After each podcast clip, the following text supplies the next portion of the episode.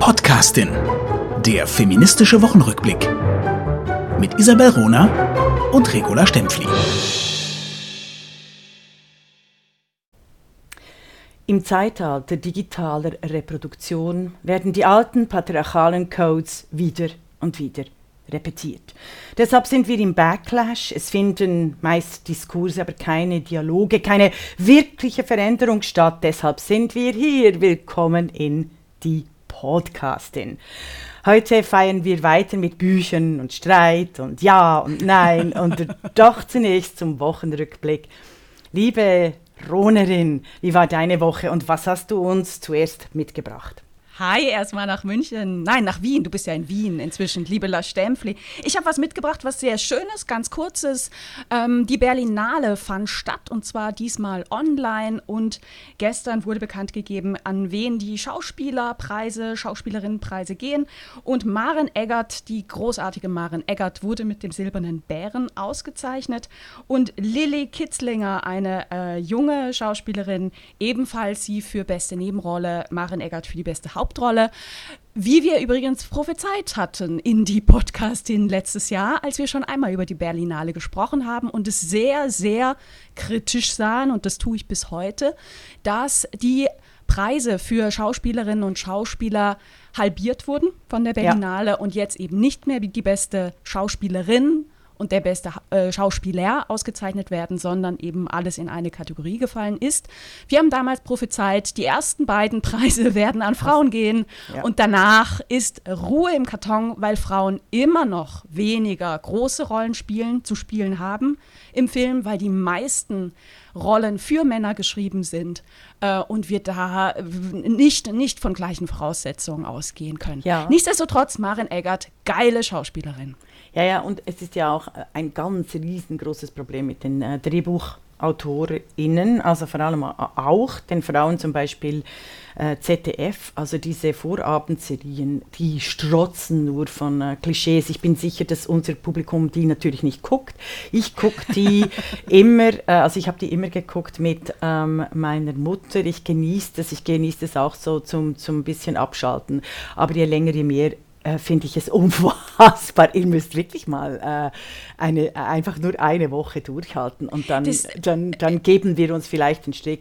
Es sind so viele Klischees mhm. von, äh, von, und über Frauen, die ganzen Frauenfiguren, und das meine ich wegen den Schauspielerinnen. Ja. Sie kriegen ja. einfach nicht diese, diese Stärke, ähm, die wir haben, glücklicherweise. Also da, da ist die Wirklichkeit viel weiter viel als, weiter, als der viel, Film. viel weiter. Ja. Und in diesem, du hast auch was mitgebracht. Ja, ne? ja, also eben, äh, es ist ja Frauenwoche, also wir feiern am 8. März den Internationalen Frauentag.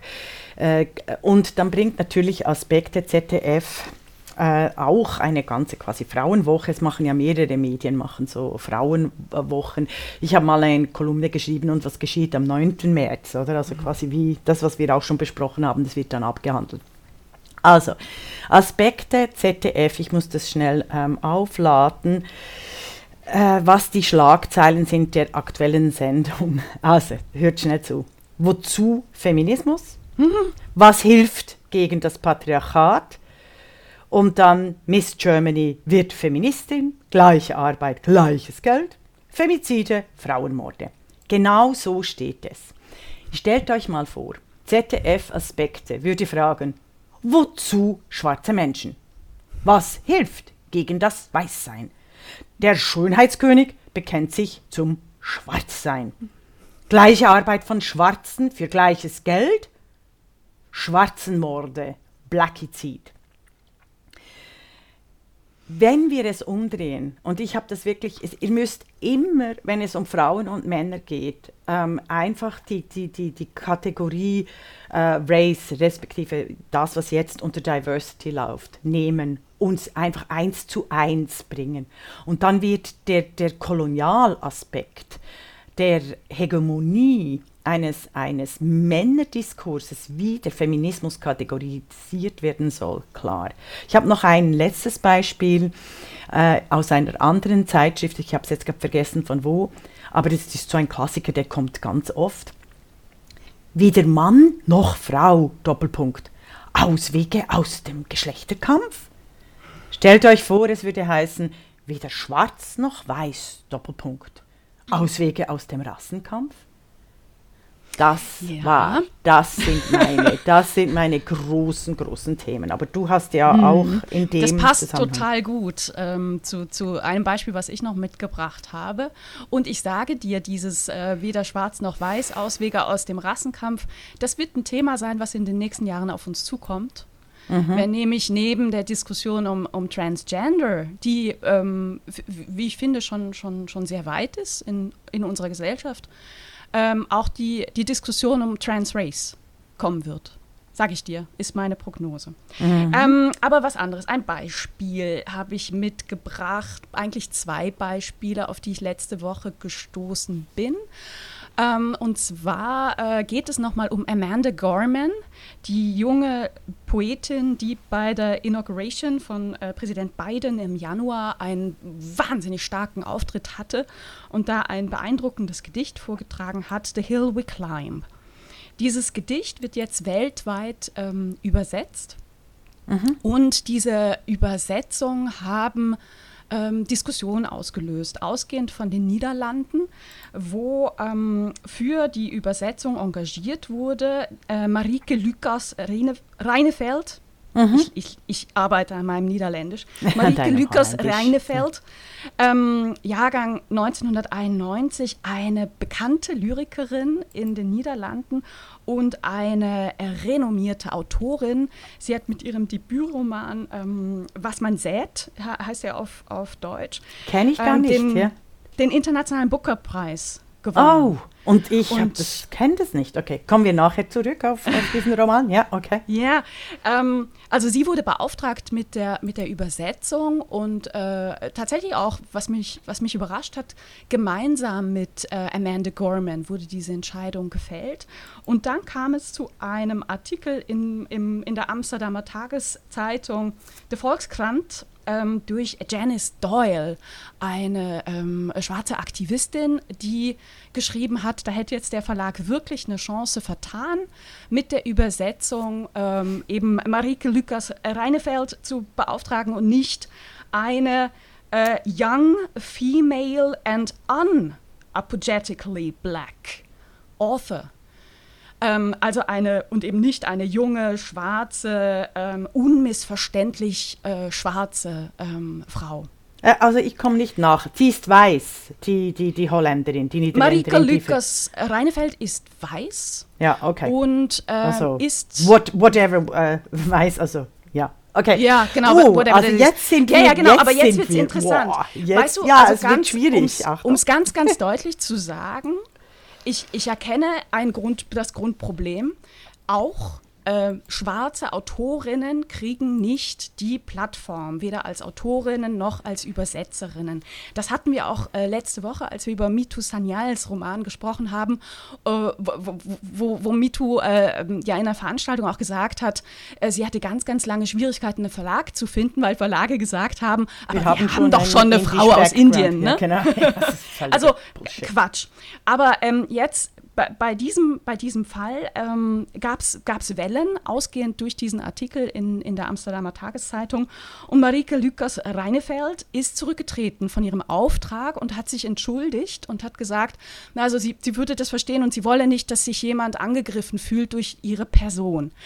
Ähm, was dahinter steht. Du, stopp, stopp, stopp, stopp. Darf ich irgendwann mal intervenieren? Weil ich muss zwei Dinge hier äh, wirklich öffentlich machen, weil sonst kriegen wir auch einen Shitstorm, der nicht verdient ist. Hier reden zwei weiße gerne. Frauen, hier reden zwei weiße Frauen über äh, ähm, ein wichtiges politisches allgemeines Thema. Ich möchte das einfach festhalten. Aber weil in der ganzen Judith Butler und Diversity äh, Talk, gerade auch auf, auf, auf Twitter, gerne von extrem bösartigen AktivistInnen, denen es nämlich nicht um, ums Thema geht, sondern nur um die Polemik und die Niederschreiung äh, überhaupt von Frauen, ob schwarz, weiß, braun oder was auch immer, möchte ich das einfach ganz hier klarstellen, dass äh, äh, Ronerin und La Stempfli absolut das Recht haben, sich innerhalb ihres feministischen Podcastes, die Podcastin, als weiße Frauen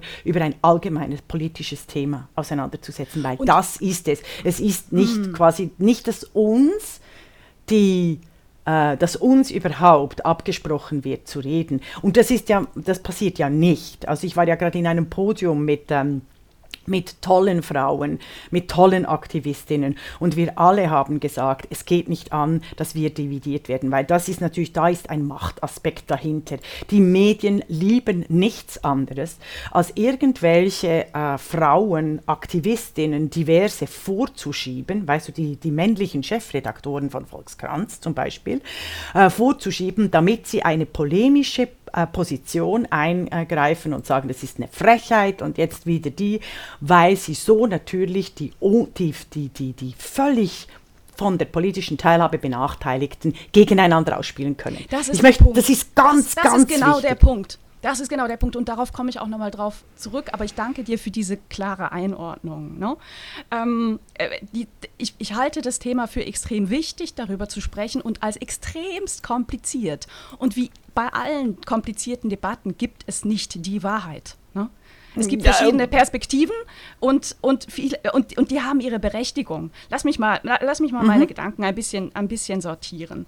Also, ähm, ähm, was, also ich, ich finde, es ist, es ist richtig darauf hinzuweisen, dass schwarze Übersetzerinnen in den Niederlanden schwerere Arbeitsbedingungen haben als Weiße. Ne? Ich, finde das, ich finde das wichtig. Was aber dahinter noch steckt, ist die Diskussion, wer was übersetzen darf. Jetzt bin ich der Überzeugung, und die Zahlen geben mir recht, dass gerade Übersetzung ein Arbeitsbereich ist, der vor allem von Frauen geprägt ist. Ne? Mhm. Und ich glaube, es ist kein Zufall, dass die Debatte in solchen Feldern auftaucht. Denn sie taucht noch in anderen Feldern auf. Auch lustigerweise, zufälligerweise letzte Woche äh, hatte ich ein Gespräch mit einer Schauspielerin, die viel im Synchro-Bereich arbeitet und die eine sehr tiefe Stimme hat, eine sehr rauchige Stimme, eine sehr, eine sehr äh, untypische mhm. Stimme. Und die mir erzählt hat, dass sie vor allem für äh, schwarze Rollen besetzt wird, um die auf Deutsch dann zu synchronisieren. Und ähm, ihr Studio ihr jetzt mitgeteilt hat, dass sie ähm, obwohl sie seit Jahren miteinander zusammenarbeiten, äh, in Zukunft sie nicht mehr als Schwarze besetzen werden, weil sie eben weiß ist und sie schwarze mhm. Rollen nur noch mit schwarzen ähm, deutschsprachigen Schauspielerinnen oder Schauspielern besetzen werden. Ähm, es gibt immer eine politische Diskussion und eine inhaltliche Diskussion. Ich finde es schwierig zu sagen, Schwarze dürfen jetzt nur noch schwarze Rollen synchronisieren, weil ich der festen Überzeugung bin, es ist eine verdammt enge Schublade, die dann geöffnet wird. Ich bin dafür, dass schwarze Schauspielerinnen und schwarze Schauspieler selbstverständlich auch die weißen Hauptrollen synchronisieren sollen. Ne? Aber so weit geht die Debatte irgendwie nicht, sondern man, man macht eine Schublade auf, du bist eine Frau, du darfst dich nur noch um Frauen kümmern, du darfst nur noch Frauen übersetzen. Du bist eine schwarze Frau, also hast du dich auf schwarze Frauen zu konzentrieren. Und der ganze große Kuchen, der, der, wo, wo, wo, wo wirklich die, die Themen verhandelt werden, wo wirklich auch die Aufträge sind. Bleibt bei weißen Männern. Bleibt bei, bei, bleib bei weißen Männern. Mhm. Und hier werden wirklich kleine Gruppen gegeneinander ausgestoßen, äh, ausgespielt. ausgespielt. Und du hast, du hast dieses geile Beispiel gebracht im letzten im, im, letzten Podcast oder in einem der letzten Podcasts äh, mit den Keksen. Ne? Es gibt irgendwie zehn Kekse, aber neun Kekse bleiben äh, bei den weißen Männern und um den letzten Keks, äh, da, da streiten, man die, streiten die schwarze Frau und die weiße Frau und sagt, und der weißen Frau sagt, Mann mit zwei N, pass auf, dass der letzte Keks dir nicht noch von der schwarzen Frau genommen wird. Ja, genau so läuft die Debatte. Ja. Ja, also ich habe dann geguckt, äh, wie, wie ist eigentlich die Situation ähm, in Deutschland? Also wie, ähm, wie ist da die Planung der Veröffentlichung dieses einen Gedichtes? Ne? Also wir, wir wollen äh, mhm. da auch auf dem Teppich bleiben. Es geht hier auf, um, um ein Gedicht. Und äh, da wurden zu meiner Überraschung mit der Übersetzung des in Amerika 64, 64 Seiten umfassenden Werkes gleich drei Personen engagiert. Mhm. Nämlich Kybra äh, Gümüsei. Oh ähm, my God, you're kidding. Hadia Haruna Oelker und Uda Strätling. Mhm, mh. Und auch da, also weißt du, ich, ich kann verstehen, es handelt sich um ein Text mit einer politischen Message, ne? We climb a hill, united. Ne? Bestseller, ne? ja. Also das um, ist natürlich, der hat Bestsellerpotenzial. Es geht immer auch um Geld. Leute, es geht immer auch um Geld. Es ist natürlich wichtig, dort übersetzen Aber es ist eine rein ja. politische Entscheidung, mit einem Text drei Personen zu beauftragen. Ja, rein, aber also, find, ja, ja, aber so Rein. sind sie natürlich fein, so ist der Verlag fein raus. Oder? Ja, also, aber weißt du, hast du schon mal zu dritt, hast du, hast du schon mal zu dritt einen Text übersetzt oder einen Text geschrieben? Ah, das funktioniert so nicht. Und wenn du auf die Namen guckst, also allen dreien sei das herzlich gegönnt und ich hoffe, sie werden hervorragend bezahlt, ne, um es einfach ganz deutlich zu machen. Aber Uta, äh, Uda Strätling, ne, das ist eine renommierte Übersetzerin. Die arbeitet seit Jahrzehnten als Übersetzerin. Die hat Emily Dickinson äh, übersetzt. Aldous Huxley Übersetzungen auf Deutsch sind von ihr. Das ist die, die die Arbeit macht.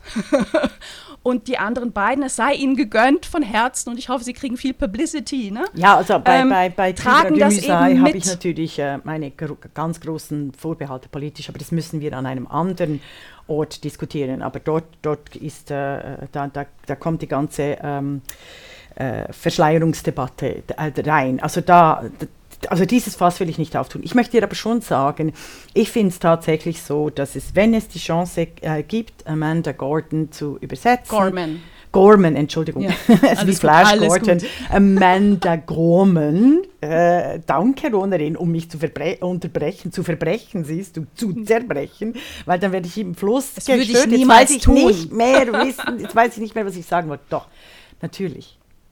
Äh, die, ich finde tatsächlich, äh, ich hätte die Debatte wirklich äh, gar nicht äh, aufgetan, sondern ich hätte von Anfang an tolle ähm, Dichterinnen, äh, mit nicht weißer Haut, Hautfarbe für die Übersetzung engagiert. Da bin ich nicht einverstanden mit dir, ähm, Ronerin, dass da die äh, wirklich etablierten äh, Übersetzerinnen zum Zuge kommen, sondern tatsächlich, das ist, äh, jetzt ist auch überhaupt die Möglichkeit gegeben, die Fenster aufzutun. Ich finde es äh, äh unbedingt alle Verlage, die, die vielen diversen Menschen, die gute UbersetzerInnen sind, äh, zu engagieren. Das finde ich schon auch, weil das sagen wir auch punkto Frauen, oder?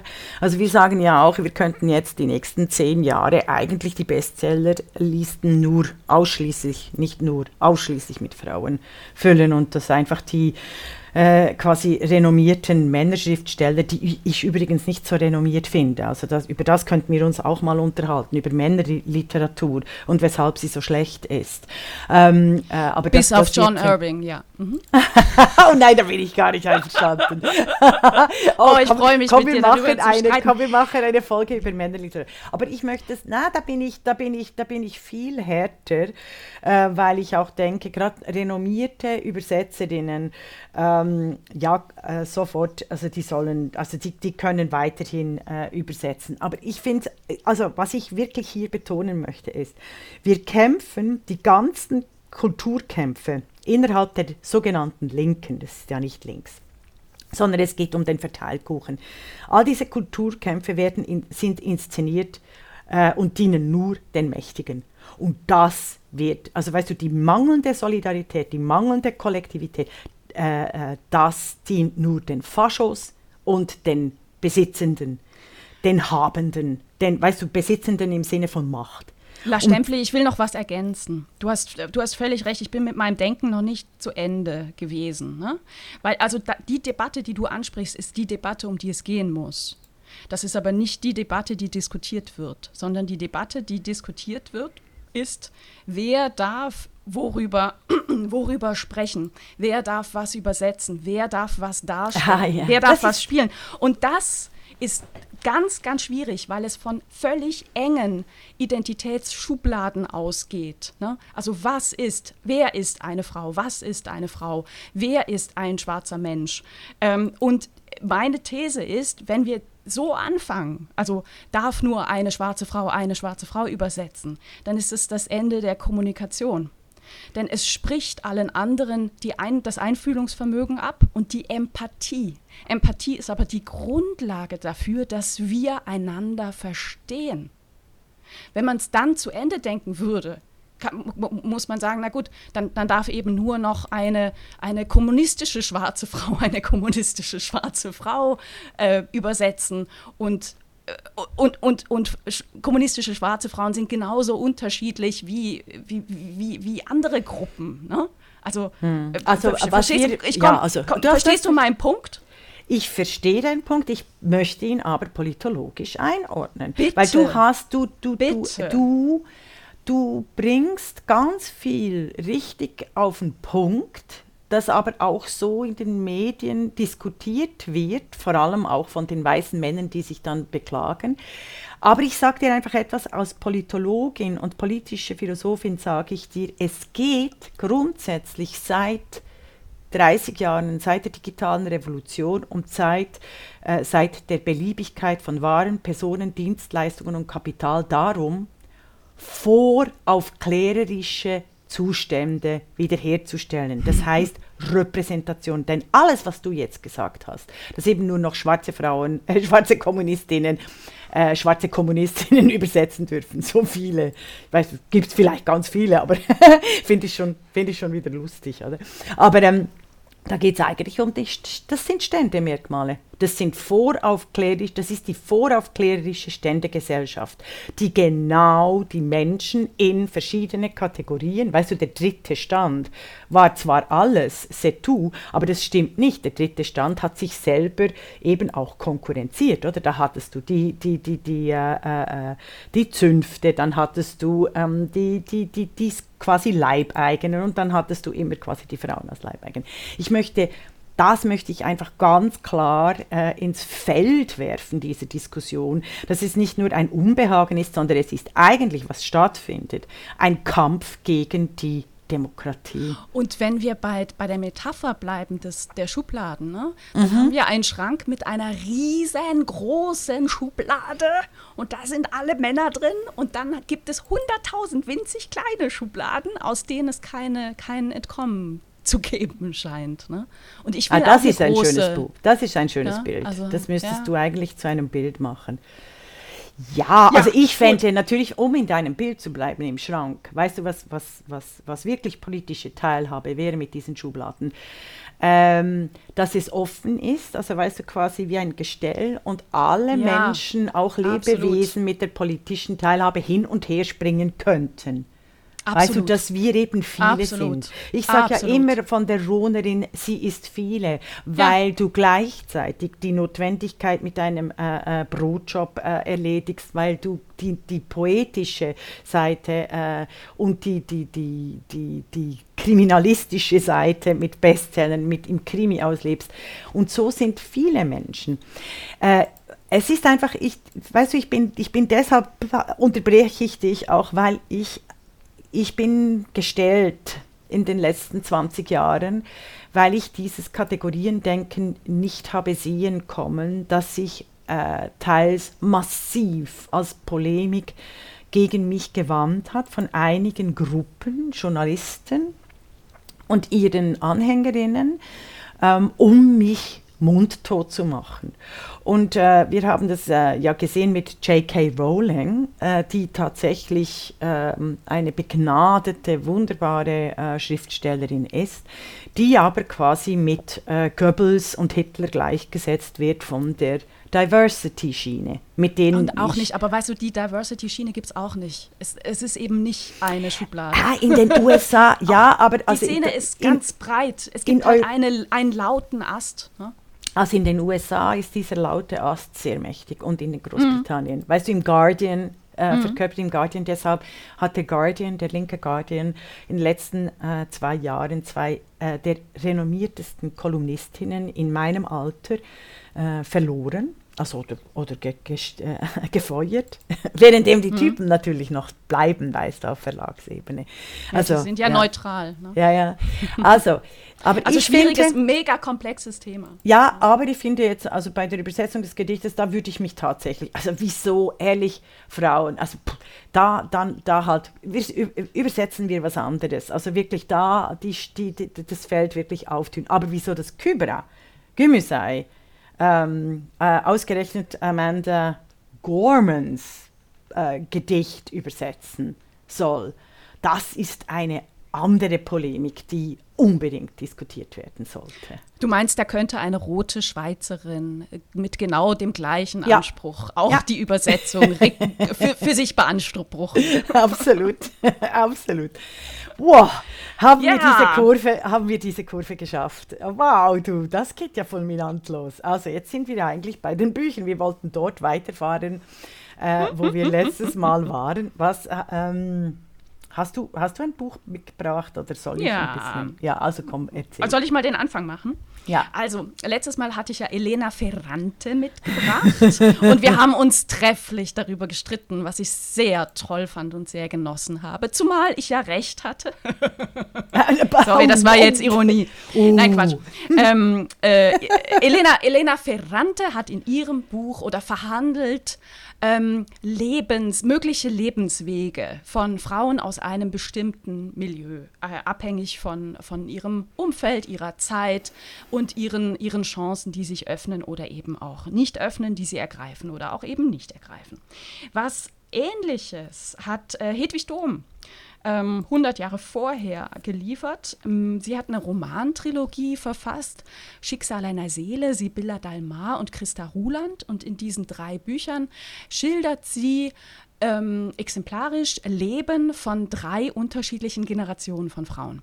Diese Frauen sind nicht miteinander verwandt, ne? äh, also deswegen diese, diese Bücher sind, sind voneinander unabhängig. Ähm, also es aber sind drei eben, Romane, nur damit ich sind, das verstehe. Sind, ich habe es sind drei, nicht gelesen. Ja. Also es sind drei Romane, ja, aber von ich ähm, Hedwig Dom. Okay. Von Hedwig Dom. Und ich äh, möchte über den unbekanntesten dieser drei Romane sprechen, nämlich über Christa Ruland. Diesen Roman hat Hedwig Dom 1902 veröffentlicht und in dieser Logik dieser Romantrilogie, wo sie eben drei Generationen von Frauen beschreibt, die erste Mitte des äh, 19. Jahrhunderts, die zweite so gegen Ende des 19. Jahrhunderts und jetzt eben Christa Ruland Anfang des 20. Jahrhunderts. Der Roman ist in der, in der, ist in der Jetztzeit von Hedwig Dom geschrieben, also ne, äh, 1902 mhm. spielt auch äh, Anfang des 20. Jahrhunderts.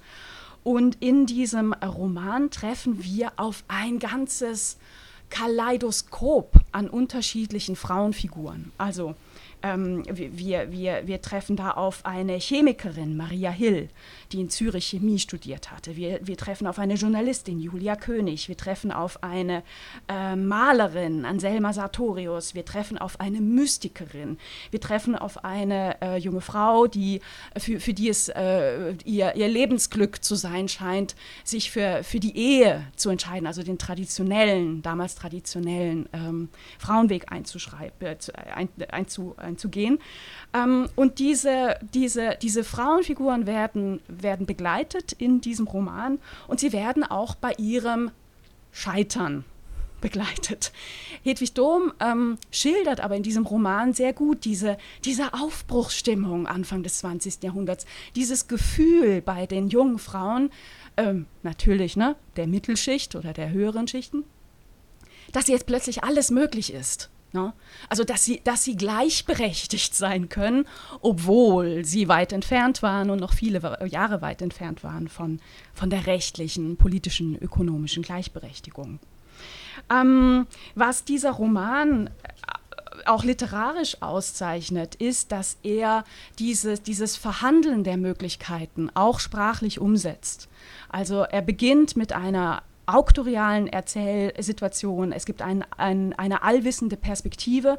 Und je, ähm, je, je älter diese vier Frauenfiguren werden und insbesondere die Hauptfigur Christa Ruland und je, je, ähm, je klarer sie sich für ihren Weg erstmal zu entscheiden glaubt, umso traditioneller wird die Erzählweise. Also wir, wir rutschen dann irgendwann in, in einen Briefroman. Also Briefromane waren ja historisch äh, mhm. lange, lange ja. die traditionelle Fra äh, Form, die eben Schriftstellerinnen überhaupt mhm. offen stand. Ne? Mhm. Ähm, und Oder wir, überhaupt wir, Aufklärung, ja. wir, mhm. wir verfolgen diese Hauptfigur Christa Ruland in ihren Vorstellungen, was alles möglich ist.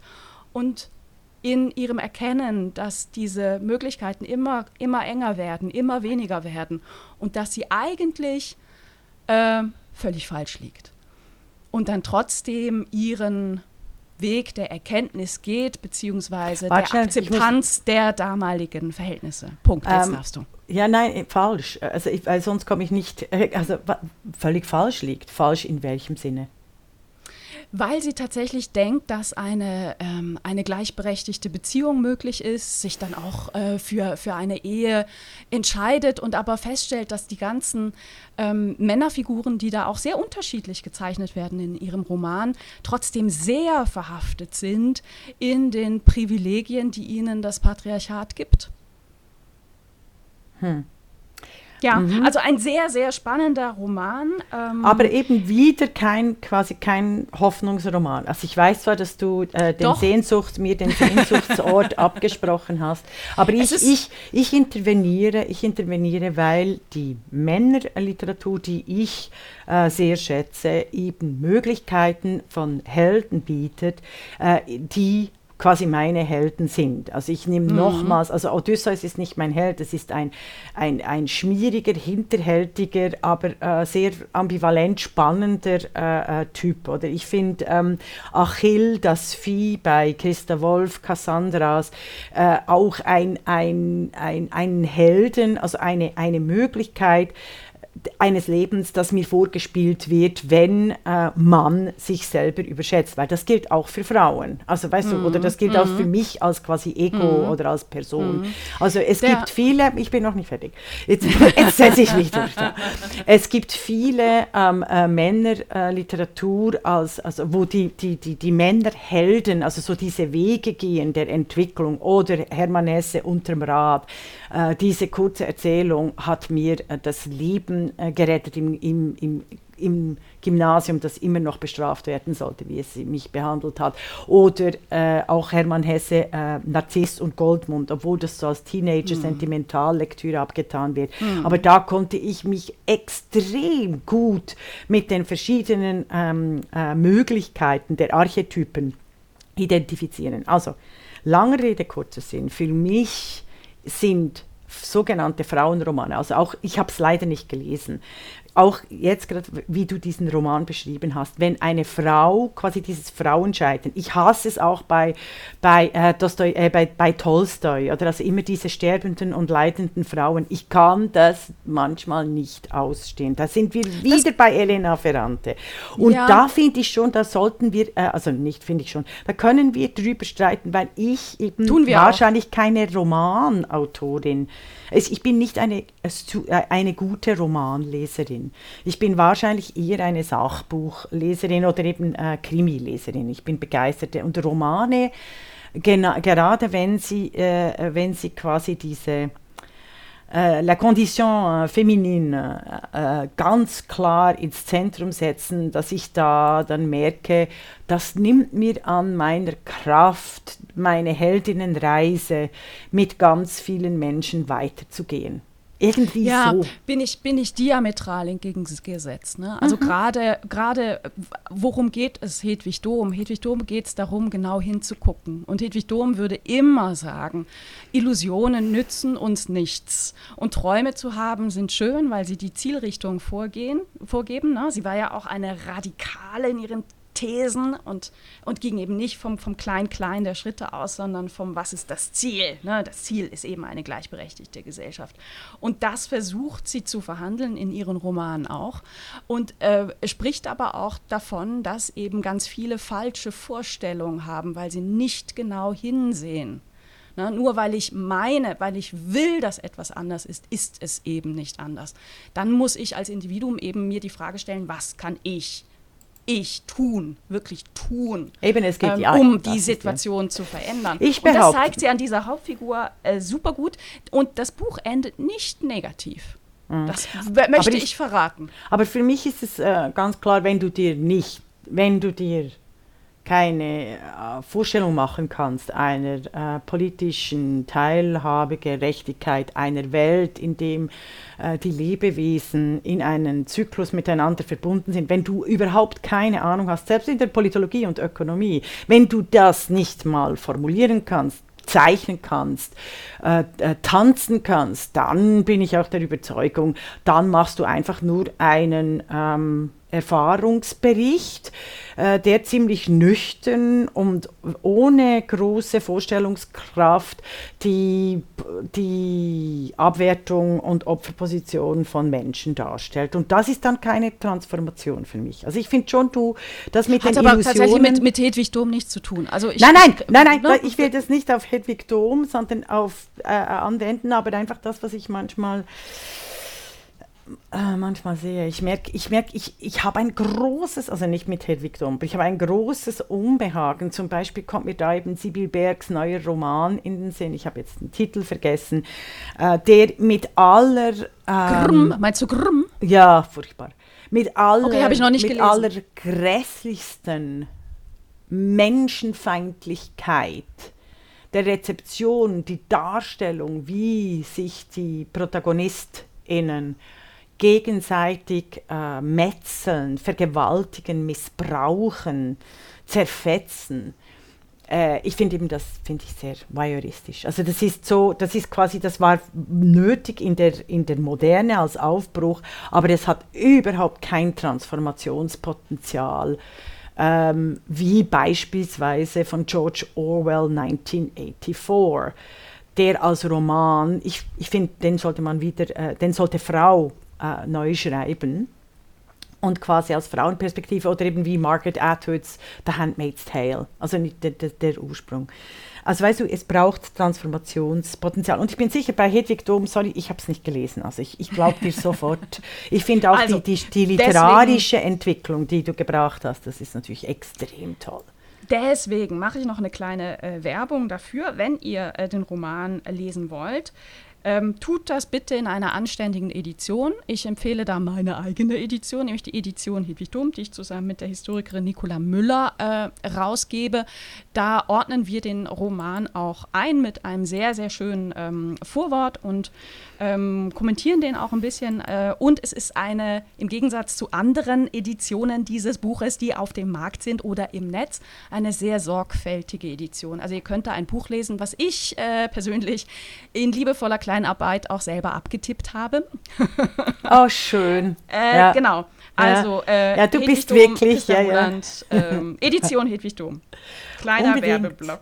Nein, es ist nicht Werbeblock. Es geht ja darum, dass das schon äh, längst die Edition schon längst in den Bestsellerlisten stehen sollte, wegen dem, was ich ausgangs, eingangs gesagt habe.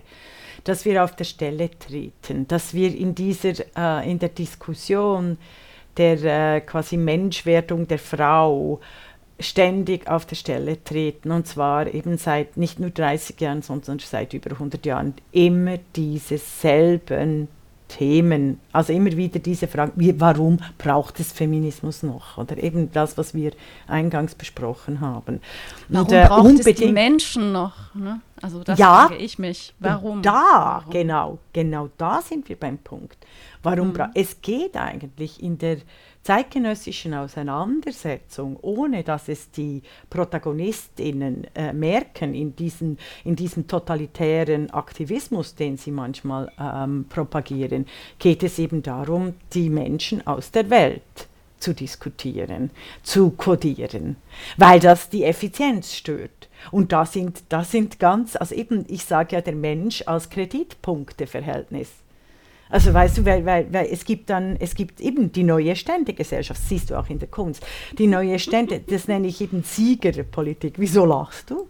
Weil ich gerade an einen, nee, nee, überhaupt nicht. Ich denke nur gerade an einen äh, lieben Freund, einen, einen Autor, ähm, der, äh, der eine kleine Geschichte mal geschrieben hat ähm, wo die Natur gefragt wird von einer anderen Instanz. Ne? Was hast du dir eigentlich gedacht? Warum, warum hast du die Menschen erschaffen? Und die mhm. Natur sagt, Plastik. Es war das Einzige, was ich nicht selber herstellen konnte. yes! also, obwohl er ein Mann ist, Gerd Bührmann, unbedingt schöne, schöne großartig, unbedingt, unbedingt verlinken. ähm, also, Hast ja, du noch was mitgebracht? Ja, ja, ganz, äh, ganz viel. Und zwar habe ich etwas für dich mitgebracht, um oh. unser Thema von Elena äh, Ferrante weiterzuführen. Mhm. Seruja Shalev. Das haben wir nur ganz kurz angetippt, Mann und Frau. Einer der verstörendsten Romane. Über eine mhm. verstörende Liebes- und Sexualgeschichte, The Coming mhm. of Age of a Woman. Also Zeruja Shalev, die ist wirklich eine, die erschüttert die Leserin äh, bis ins Herz, unter die Haut, in alle, in alle Phasen des Körpers.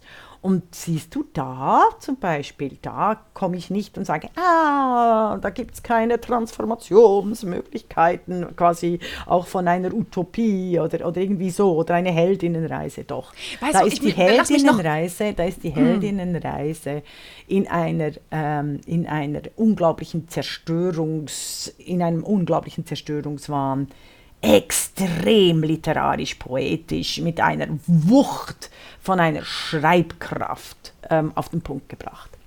Hm. Ich will noch einen Satz sagen zu deiner These der Transformation. Ne?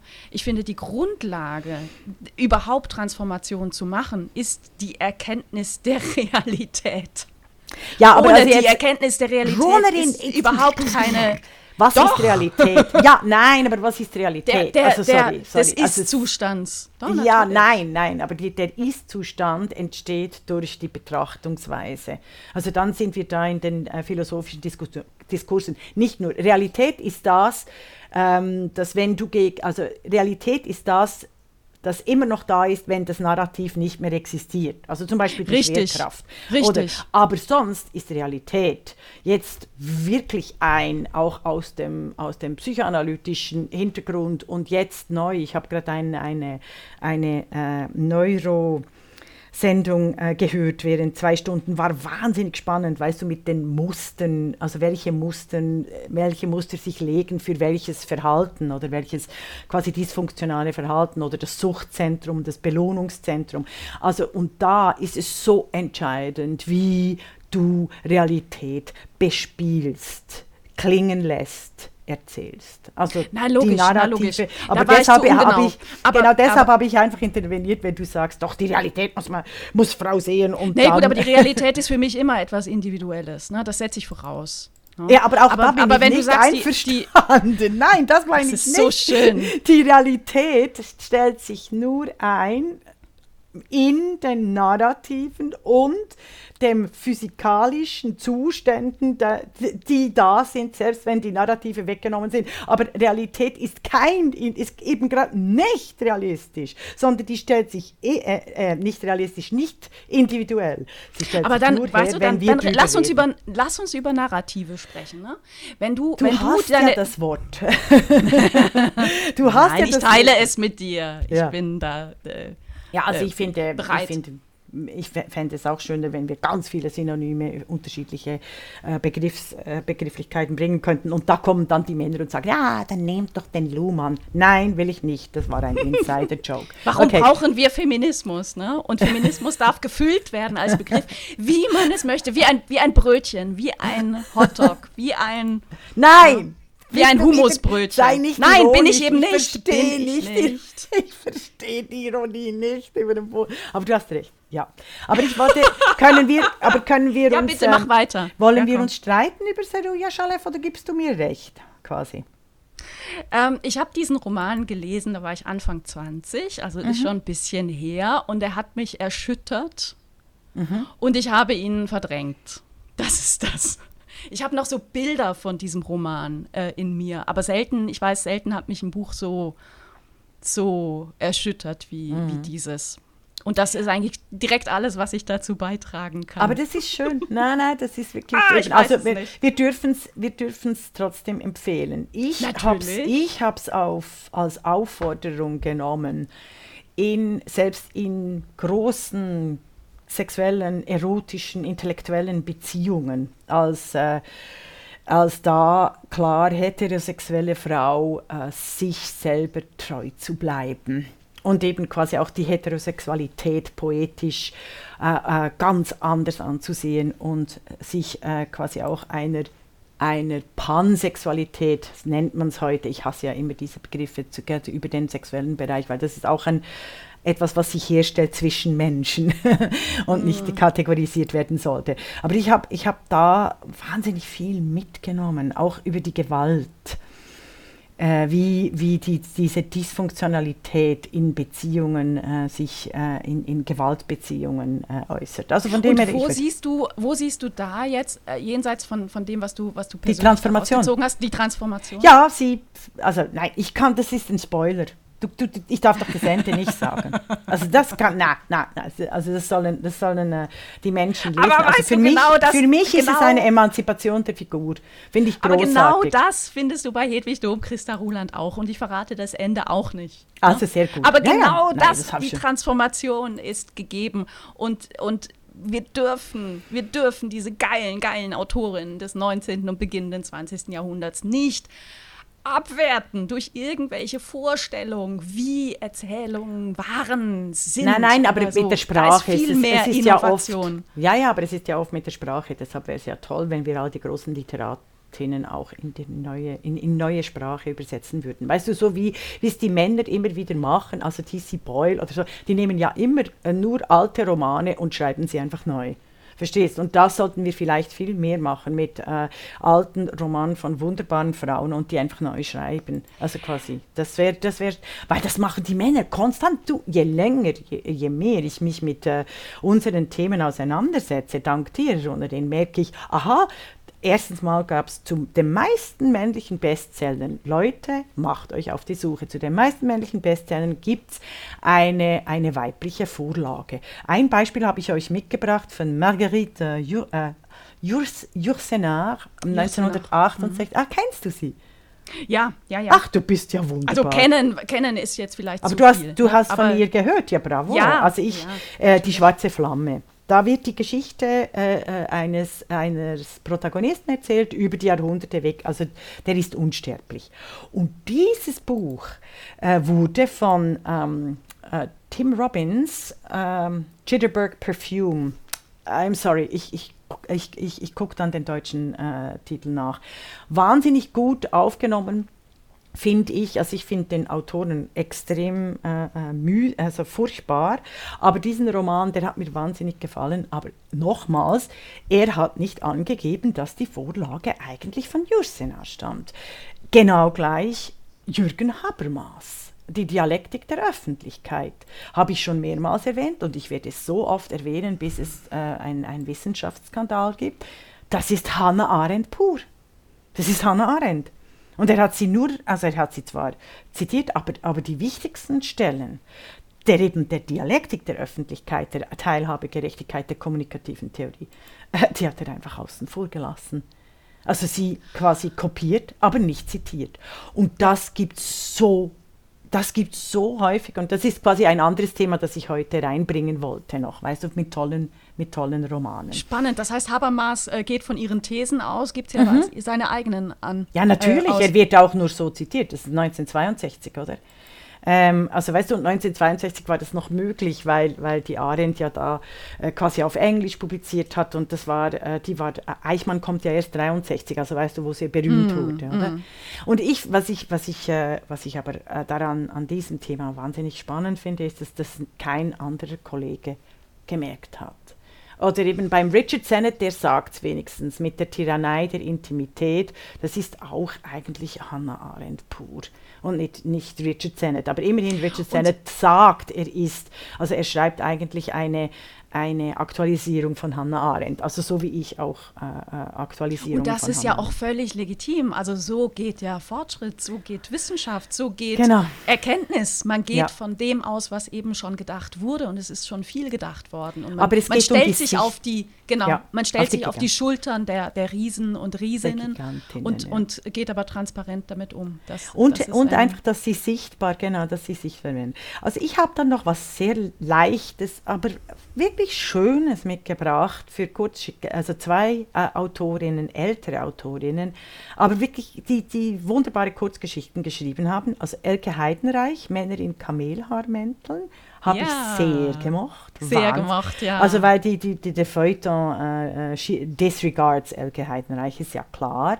Und Lili Brett, die kennt ihr wahrscheinlich nicht, immer noch New York. Die hat ganz tolle Bestseller geschrieben, war Journalistin in der Big Rock'n'Roll Zeit, ist auch eine Selbstzerstörerin. Also äh, wer auf Diät ist, soll ja nicht Lili Brett äh, lesen, weil sie oft immer über, über Diäten redet, in ihren Romanen.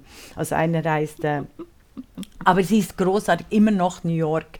Das sind Kurzgeschichten, äh, habe ich auch einmal schon erwähnt, möchte ich aber wirklich allen nahelegen, gerade jetzt, wo wir nicht mehr reisen können, die durch die Straßen von New York wandern und sie erzählt zauberhafte, wichtige Geschichten äh, über, äh, über, über ihre Herkunft, äh, die da eine jüdische ist äh, und, und über die Herkunft ihrer Freunde und Freundinnen. Es ist wahnsinnig schön, Wahnsinn. Das habe ich, eben das waren die. Und, aber jetzt sind wir schon fast am, am Schluss, aber über Siri Husfeld könnten wir uns wahrscheinlich auch Husfett, streiten. ja. Mhm. Ja, Husfett, ja, ich sage immer Husfeld.